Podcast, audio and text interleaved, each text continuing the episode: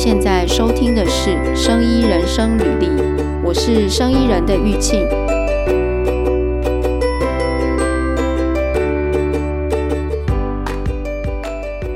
嗯、前面几集呢，我们有呃，我我和哈利特有讨论过这个，就是关于硕士论文。然后哈利特分享了他在国内、在台湾跟在英国念硕士的过程。那当中呢，我有提到说，有机会我也可以分享一下我自己的论文是怎么写的，然后我是怎么样来看待写论文这件事情。所以今天这一集呢，有一部分是要跟大家讲这个关于论文撰写，还有怎么做一个 project，怎么来完成一个，不管你是在公司或者是在学校做研究，我相信呢都会有这个类似一个专案 project 的观念。另外呢，今天这一集呢，也跟大家分享一下我们的 Podcast 到现在已经有六十几集了嘛，已经大概有一年多了。那也想跟大家分享一下这一年多来制作 Podcast 的心得。我我今天之所以想录这一集，是因为这这一阵子哦，实在是有很多的新闻。一开始前阵子是这个论文抄袭的新闻嘛，非常的多。那后来又发生了这个。呃，有这个柬埔寨的新闻，到现在还是一直每天都有新闻出现哦。另外一个就是前阵子的台南的杀警案，其实看了真的非常的痛心。我甚至看了之后呢，全身起鸡皮疙瘩。然后后来又看到受害的警察家属出来在新闻上面的谈话，真的非常非常的难过。通常我在看这些。新闻呢，就是它好像就毕竟就是它一定是一个问题，所以会有这个新闻的看点嘛。这种事情呢，就是说问题一旦出来之后呢，我的反应就是，假设今天我来处理这些事情，我会先去想说，我要怎么样让这个问题能够控制住，让这个受害呢变得最小。当这些事情都解决它，能够解决掉之后呢，我也会去看说。这样子的新闻能给我们什么样的一个反思？就是我们要能够提醒自己什么？因为毕竟平时大部分的状况，我们都是老百姓，所以很多这样子的新闻，每天从我们我们的这个在这个接收到这样的资讯呢，我不知道各位怎么样看待新闻。我是呢看了之后呢，我会想说，嗯，这给我们一个什么样的警惕？嗯、我们先聊这个杀警案这件事情好了。因为真的是非常非常的痛心，那后来就有开始新闻上有很多人去找说，诶，为什么这个犯人嫌犯呢？为什么这个嫌犯呢会在马路上？他为什么会在外面？那他不是应该要被捉回去了吗？他不是应该要待在这个监狱里面吗？那才开始有人去找说，诶，这个流程中是不是有出了什么样的问题？是不是有瑕疵？导致这样子的嫌犯呢，就是已经被关在监狱里面的犯人会在马路上，然后我们全台湾没有人，没有人知道，就是我们的老百姓完全不知道。那我也不知道，就是说以现在的状况，到底我们在外面有多少这样子的犯人是被放出来没有回去的？这个是不是就是逃犯？那有多少的逃犯在外面，然后没有被抓回去，然后？嗯，可能各个单位该知道的人不知道，那更不要说是我们这种老百姓了。所以这个流程里面是不是有人是不认真的？就是你没有把你自己该做的事情做好。当然，制度上面也有可能需要检讨的部分哦。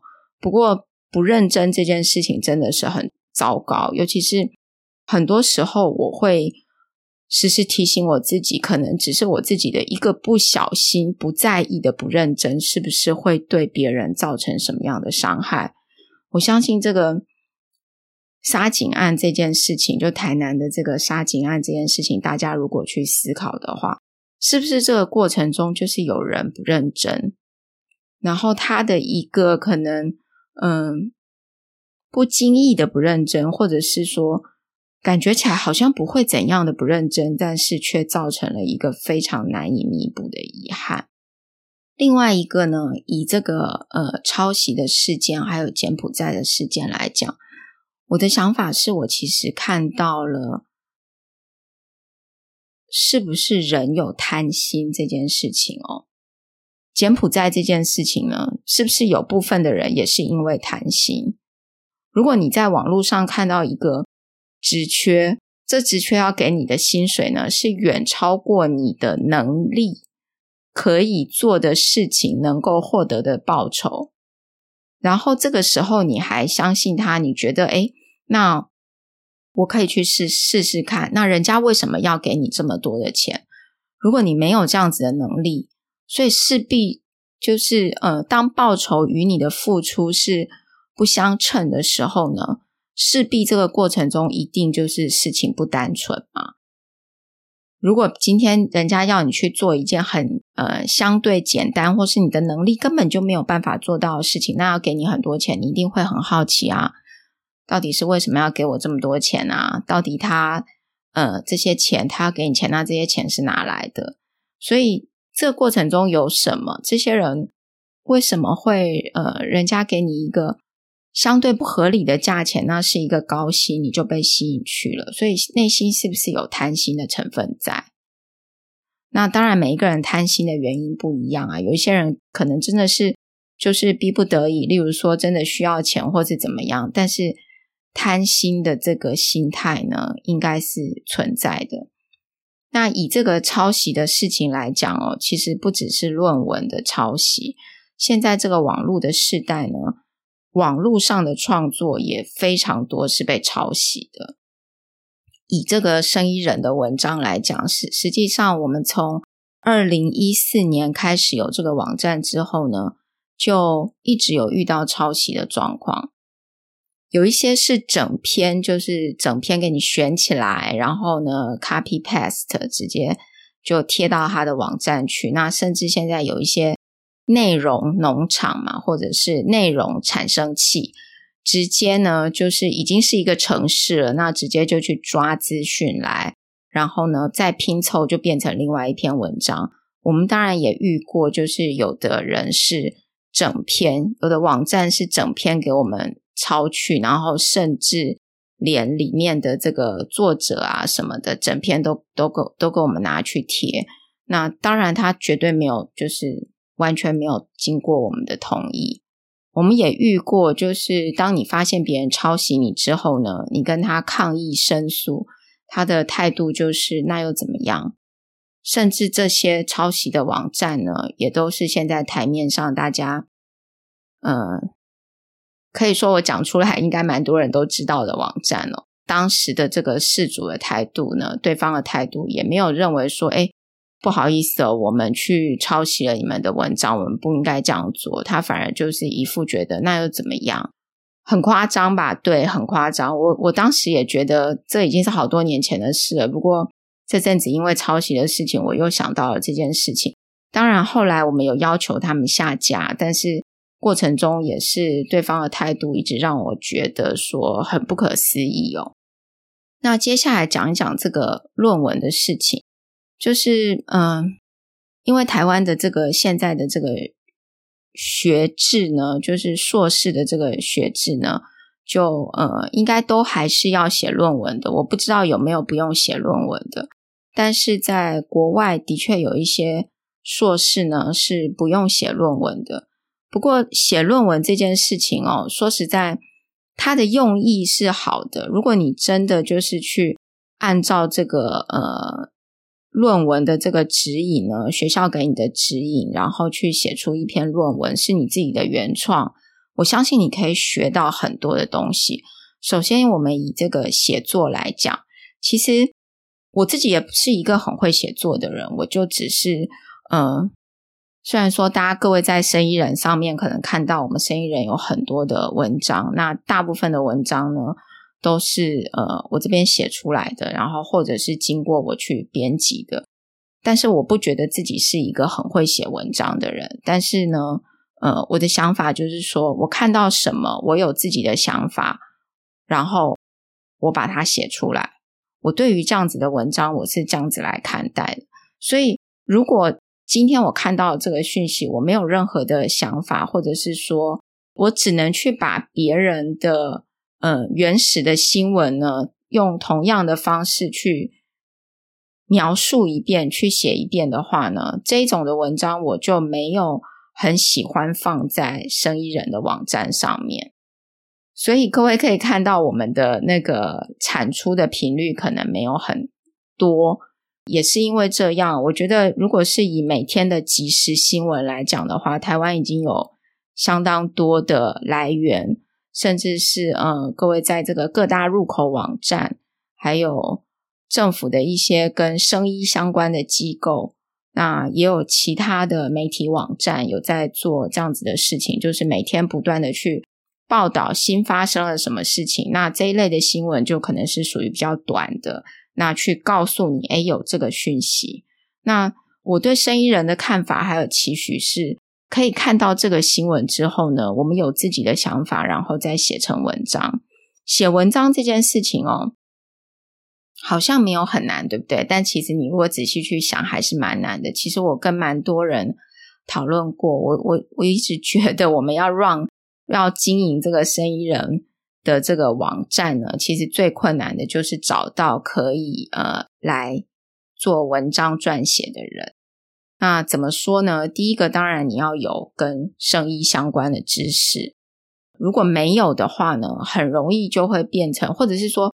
你没有尝试去了解你获取的资讯，那你写出来的东西就会是，呃，比较像是你，你可能就直接，诶，我们我们就直接把它翻译，从英文或是任何的语言直接把它翻译成中文嘛，这是蛮常看到的一种状况。但是你就会，嗯、不知道怎么样去编辑它，不知道怎么样去改它，因为你读了之后，你也不知道这样子的描述是不是合适的，是不是正确的。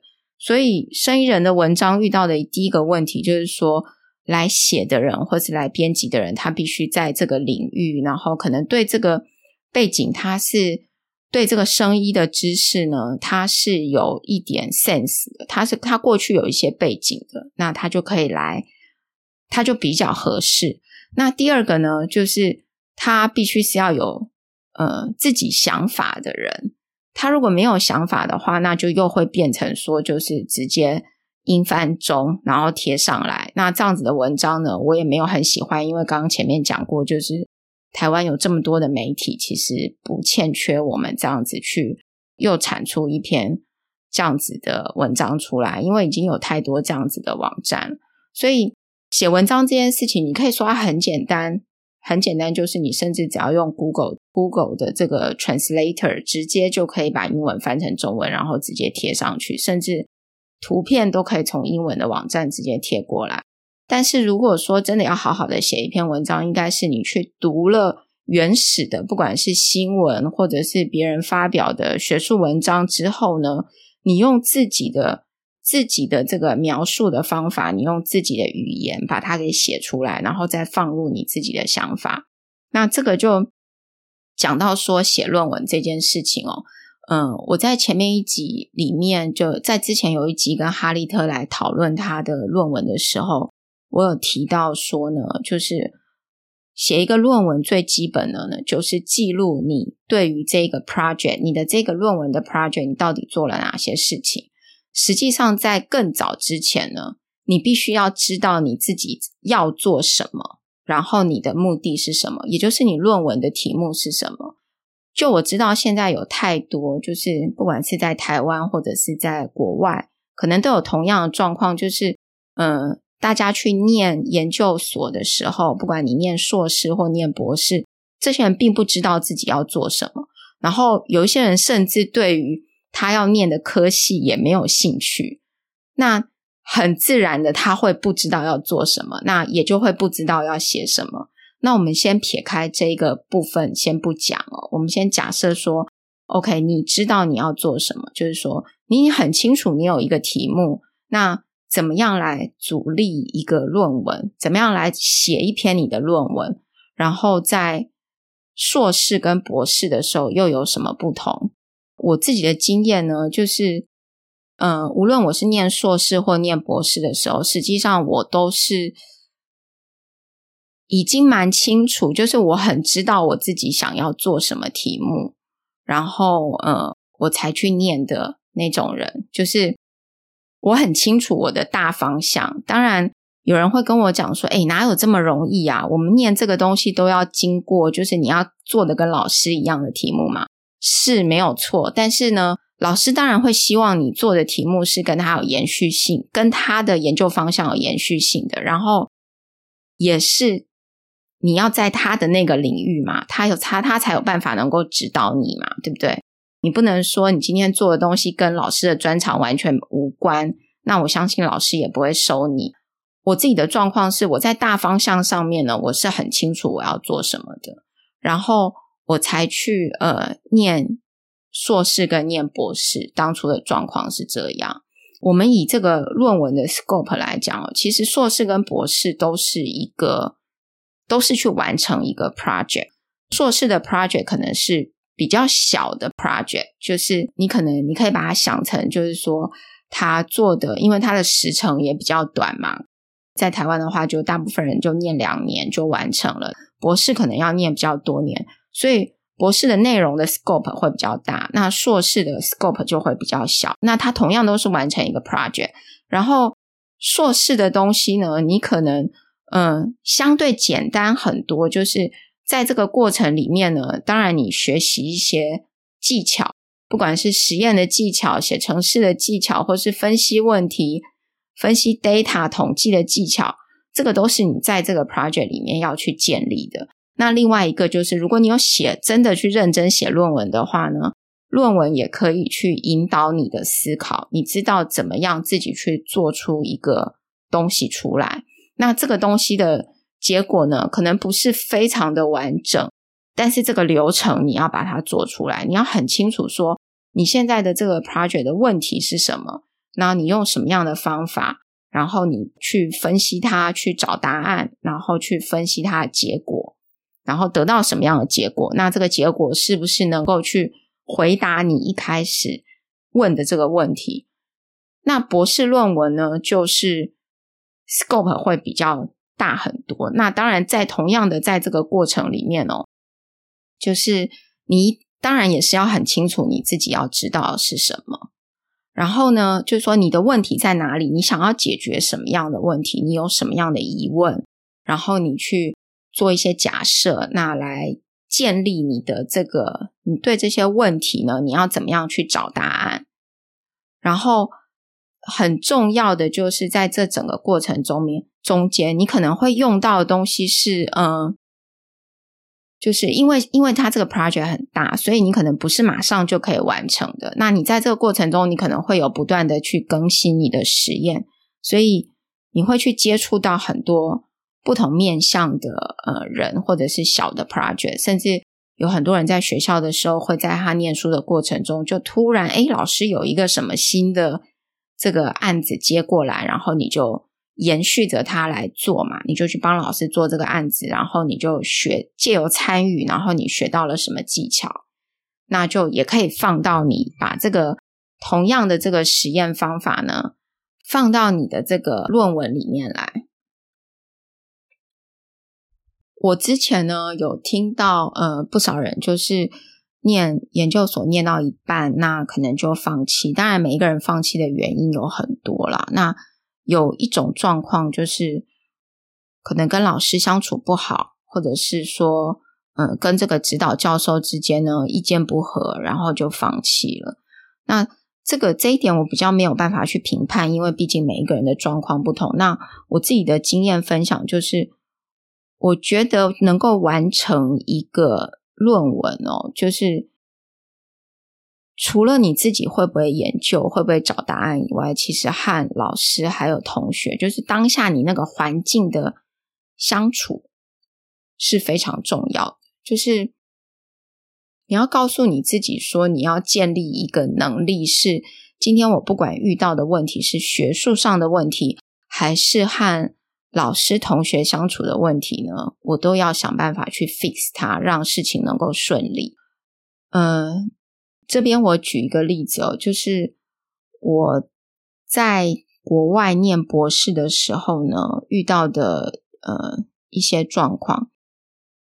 这个这个要怎么讲呢？就是嗯，OK，我做的研究呢是关于骨质疏松的研究。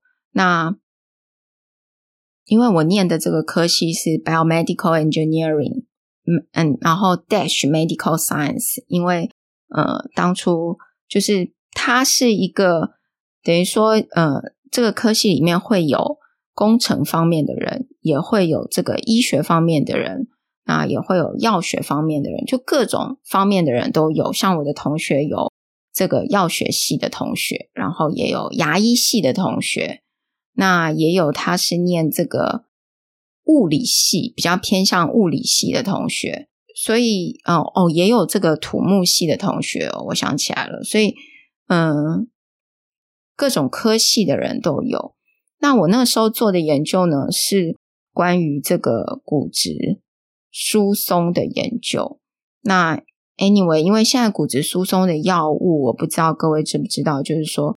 其实骨质疏松它是一个退化状况，那已经这么多年了，但是呃，严格说起来，它并没有真正的得到解决，所以仍然就在就是一直都有都都有人在研究它啦。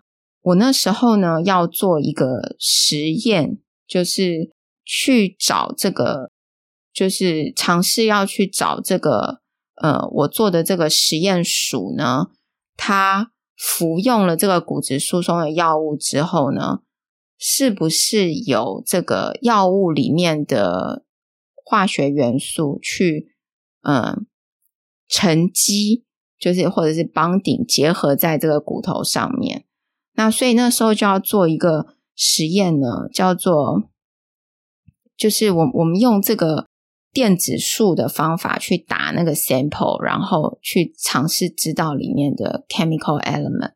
那我是一个研究生嘛，所以我当然是我要去准备这个 sample 咯，然后我要去做这个实验嘛，对不对？可是这个实验呢，它需要的就是说需要做这个 sample 的 process，就是我从老鼠的身体上面，我在我给老鼠吃药。那吃了这个一段时间之后呢，这个老鼠都 sacrifice 之后，我要去把老鼠身上的骨头给拆下来。拆下来之后呢，我要拿去做这个 pre-processing sample 的 pre-processing，然后再放到这个机器里面去，仪器里面去做实验嘛，去找它的 chemical element。那但是在做 process 的这个过程，这个骨头呢，它需要就是说有这个。先有点像做标本这样子，要先埋到这个树脂里面，然后再去做研磨。那当然，你骨头要埋到树脂里面之前，你也要做很多事情，例如说，你要把骨头上面的软组织啊，这些什么，通通都呃去除掉。然后你要把这个骨头的截面呢，就是你要去找它内部成分的那个截面，你要先用这个切削的机器把它给。就是把它切到那个截面出来，然后再把它埋到这个树脂里面。然后这个埋进去之后，它的表面还要再去做研磨，然后你必须要研磨得到非常的细。我记得那个时候呢，嗯，好像这个流程其实好像听起来没有什么。如果你知道的话，然后你又有这样的仪器，那我那时候遇到的一个问题就是，我清楚我要做这个东西，我也想做这个东西，我也知道学校有哪里可以做这个东西。那偏偏那个时候能够提供这个 sample processing 的这个系所呢，因为他们是属于这个地球科学这一方面的科系哦，或是呃大气物理这一类的科系，所以他有一点不太能够接受我们的 sample 是有呃这种生物的成分在里面。所以原先呢，我我找到了这样的资源，然后我去跟我的指导教授说，他也说 OK 啊，看他们要一个 sample 多少钱，我们就付给他。那在之前呢，我的老师在很多呃，在几届之前，他也曾经有送过几个 sample 过去，然后别人也都 OK，那个时候那个系所也都 OK，都有人来帮他愿意去承接这 project。结果后来我要去做的时候呢，对方不知道发生了什么事情，不然就说不让我们拿 sample 去，就说诶，我们不接你的 sample 了，就是你要付钱，我也不要接。那我其实那个时候我也不知道为什么。那我的老师知道这件事情之后呢，就他想说，呃，找对方开会，就对方的系所呢，也找了他们的就是比较高层的人，然后这个 lab 里面的人，甚至 lab 里面的这个资深的技术员，都来讨论这个问题。结果对方呢，反正讨论结果之后呢，就是他们还是不要帮我们做。那我的老师非常的非常的不高兴，但是回来之后，他并没有告诉我说。那我们怎么办？没有人要帮你做，那你怎么办？他就只告诉我说，别人就说不要做。那对我而言，我当然非常的紧张啊！我想说，我就是已经想好要这样做了，那还有没有其他方法可以做？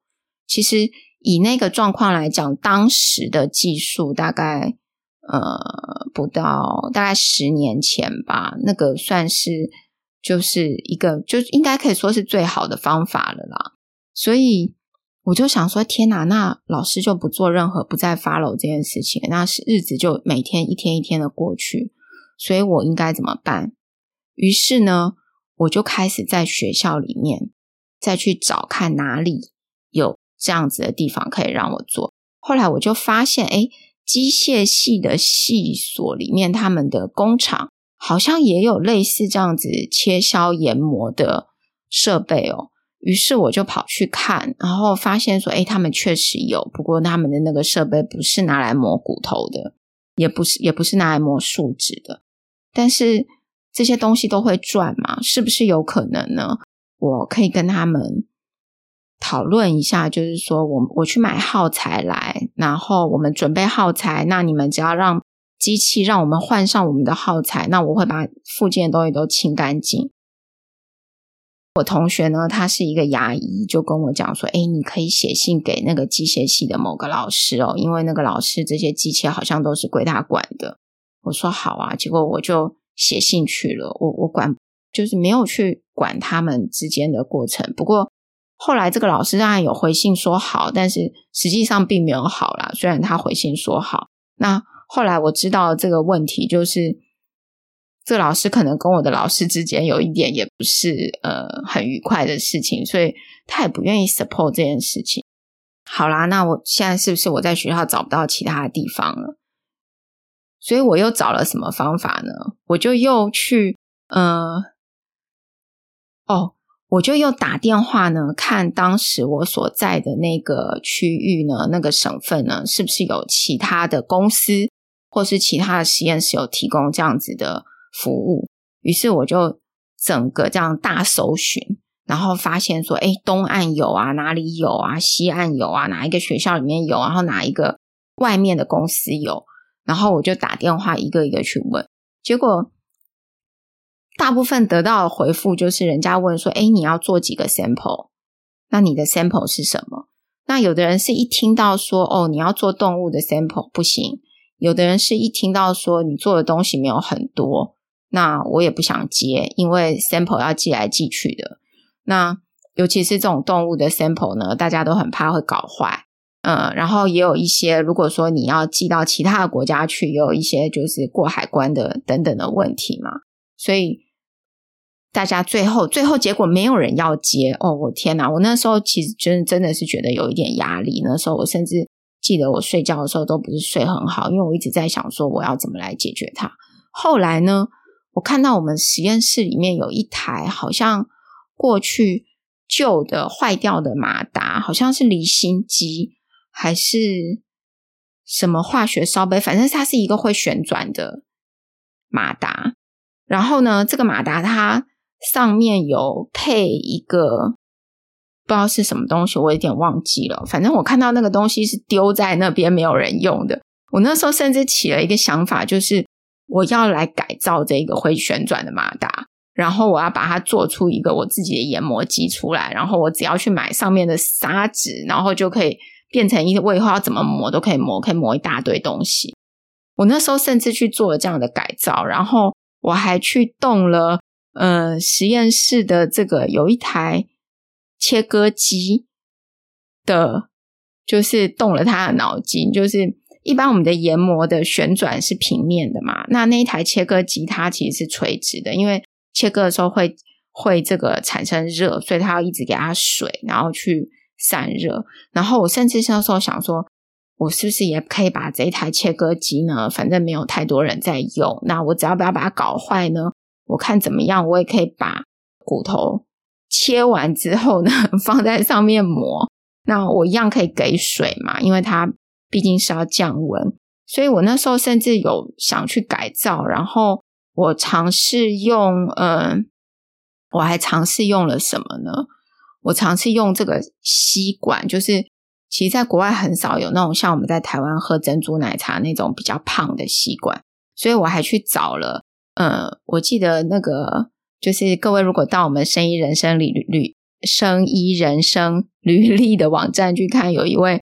巧丽，她是我在国外念书的时候，她是化学系的同学嘛。那时候我认识他，然后我还去问他，然后后来我还问他说：“哎，你有没有那个珍珠奶茶的那个比较胖的那种吸管？”我还去找那个吸管，后来人家跟我说：“哎，你可以去 Chinatown 的超市里面有在卖。”结果我还跑去，就是反正我不知道谁给我，可能是巧丽或者是某一个人给了我一包那个吸管哦。然后我还把那个吸管裁切成短短的，然后把我的骨头想办法用树脂埋在里面，然后拿去用我自己呃想要去改造的这个机器呢，用我自己去，就是我做了一些小小的 modify，然后让它变成一个可以研磨的东西来做。就是在这个过程中呢，我还是一直在找我的 solution。我除了打电话，然后去找别的系所自己改造设备以外呢，就是我尝试了各种的状况，因为我告诉我自己我要达到目的。后来呢，嗯，当然，因为它其实这个研磨要蛮精细的，所以我那时候改造的东西可以研磨，就是我把那些马达都把它弄成一个可以研磨的东西，但是它磨出来的品质并不是很好，还是没有达到这个状况。就是还是不符合，如果我要拿去做实验的话，所以后来我怎么办？我又脑筋我又动到，我又想到说啊，原还是必须要到原先的那个系所去用他们专业的机器来做这个 sample 的 processing，所以我就跑去，嗯，有一天呢，我就跑去那个实验室呢，我就看到他们有很多这个东西，然后也有其他系所的人。送他们的 sample 来这个实验室做，然后他们有一个单子，然后在那边填写。这样，我那时候心里就想说：“诶，为什么其他的人可以做，然后我们系所的就不能做？这是怎么一回事？”然后我就尝试跟那个实验室里面的这个负责人，他是一个非常资深的这个 technician，非常资深的技术员。就是我所谓的资深，就是他。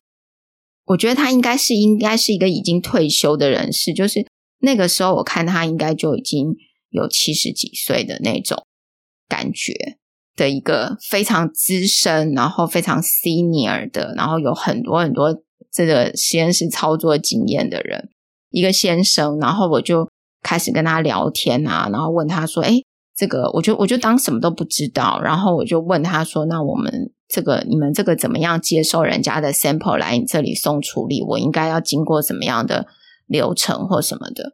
后来我来跟他聊天之后，我就看到他在操作那些仪器，我就在旁边一直跟着，然后就跟他讲说，呃，就问他说，哎，这些仪器是做什么用的？然后就是尝试去跟他聊聊聊聊到最后呢，我就跟他讲说，我也有这样子的 sample 想要做，然后呃。不知道可不可以送来你们这边做？结果那时候来了另外一个很像实验室的经理还是什么副理之类的人，就听到了，就跟我讲说：“诶，那你，那我带你去跟这个负责管理这个实验室的这个呃，他们系上的老师跟他讲看看。”然后我就说：“好啊！”我就 跟着那个人呢，他就马上就。立即就带我去了，然后我就跟那个老师到那边之后，我就跟那个老师解释了我要做的 sample，我要做的状况。他就跟我说：“可以啊，你的 sample 可以送来啊，为什么不行？”那当然我没有去多解释为什么不行，我没有把之前的这个我的老师跟他们系上开会的事情哦，全部讲给他听，我是没有。那他跟我说好之后呢，我就非常的开心。但是实验室的 这个。这个非常资深的技术员这边呢，他就跟我讲说：“哎，你的 sample 这么多，你看我现在排了这么多的东西，我什么时候才能轮到你的你的东西？我就跟他说没关系，嗯，你教我怎么样来磨这个 sample，那我有空的时候呢，我就来磨，我来自己做我的这个 sample，因为他有好几道的这个程序要做，那他就说好，所以后来呢，这件事情结束之后，我就很高兴去告诉我老师说，诶，他们让我们做我们的 sample 了耶，然后，嗯。我老师觉得相当的不可思议，因为然后他就跟我说啊，这些人之前就是把我们抓去，然后打一打，然后呃跟你说不行，然后现在又给你做，然后他就摇了摇头。但是他当然因为我解决了这件事情，所以后面我们实验室其他的同学要把 sample 送过去都没有问题了。那后来呢，我跟这个资深的技术员呢，其实。呃，我去跟他学这些东西呢，我也是早上，因为那个时候下雪哦，就是在那边当当地冬天大概都是零下负二十度，我记得也是零下负二十度，我也是一大早七点我就站在他的实验室门口等他，因为我希望就是能够遇到他，然后他告诉我该怎么做，那我能够取得别人的信任，让别人认为，让他认为说我是真的想做的，所以。后来就是经过这样几次之后，因为我有取得他的信任嘛，所以他愿意把这些技术都教我，那我就能够自己去磨我自己的 sample。那他以他最后他去操作的时候，就是呃，等于说我可以去做一些比较前面出街的工作，做完之后呢，他去做后面比较精细的工作。那也因为这样子，我的这个 sample 的事情后来就解决了。其实经过那件事情。我一直觉得这件事情，在我的就是写论文的过程中呢，也不断的告诉我说，我如果遇到困难，我要怎么样去想办法去解决它。那如果现在不能解决，那我也要找别条路去做。各种方式我都是要去尝试，然后去达成我的目标。当然，这个过程里面还有很多类似这样的故事哦，就是在完成一个论文的过程中。有很多这样子的故事，那这个是其中一个。当然，嗯，因为我的实验的内容，它比较说是比较像是一个融合了各式各样的技术在里面的。我有做到化学，我有做到刚才的这个，嗯，sample，然后去看里面的 chemical element，然后我也有去。做到这个力学方面的测试，然后有做这个影像医学影像的测试，影像的检测，就是做了很多东西，然后甚至我还有 run 这个电脑的模拟，各个面向都有。那每一个过程呢，因为你就要学习自己去，第一个你要自己找到，你要知道你要去做什么。我的状况是我我知道我自己要做的题目是什么，然后我去看实验室里面有什么资源，然后。我去自己评估，说我需要什么资源，那我再把我需要的资源跟老师讲。老师不太会去，我当时的状况是，老师不太会去，老师是完全不会告诉你说你要做什么，你要自己告诉他你想要做什么。然后他会看什么呢？他会看说他现在的 project，他有没有这个研究经费可以来支付你的实验费用。那。最多要花钱的，花最大笔钱的，我就是做动物实验嘛。那动物实验就必须真的要经过学校的这个流程，要一些这个动物的这个 ethics 啊，animal ethics 啊等等的这个 writing，然后这个就是需要老师来做的。那但是你可以提告诉他说你想要做什么样的实验，然后你的实验里面，呃，动物实验是一个嘛，让你要给这个老鼠吃什么样的药。或者是说，这老鼠在这个你养它的这个过程中呢，你要做哪些事情？然后每一项检测要多少钱？你都自己规划好，自己想好，然后你也去找到资源。你要先去找对方，问他说：“我想要做这个，你们这里可不可以让我做？然后做一次要多少钱？我需不需要写什么样的呃申请表？那你才回去跟老师，因为老师是付这个钱的人嘛。那但是其他的东西呢？”都是要自己去处理的。就是我在看待这个论文的过程哦，当然，因为我自己对于学习新的技术都非常有兴趣，所以，嗯，我会蛮开蛮开心，我能够去接触各个不同领域的东西，然后我也喜欢和这些人沟通。就像那个时候，因为我要做那个 ICP-MS，就是质谱仪的实验，然后一样是要把这个骨头呢，就是 digestion 之后去看它里面的那个 chemical element。然后因为这样子呢，我从来都没有做过质谱仪。所以，为了要去了解这个质谱仪的实验哦，我就去要去做这个质谱仪的实验，也是我自己提出来的。那我都没有学过，为什么我知道要做质谱仪？为什么我会想要做质谱仪的实验？就是因为我去读了很多的别人发表过的文章。那我看了别人的文章之后，我知道质谱仪这个东西，我能够嗯。有质谱仪这个东西，我能够看到什么？就是我如果要做质谱仪这个实验，我得到什么东西？那我要给他什么东西？所以我就提出说我要去做质谱仪，但是因为我从来没有做过，所以我对它的实验原理、sample 要怎么做处理，我都不知道。那因为因缘机会，就是认识了巧丽，所以我就常常去找他聊天，然后一直扒着他，然后还跑去他们。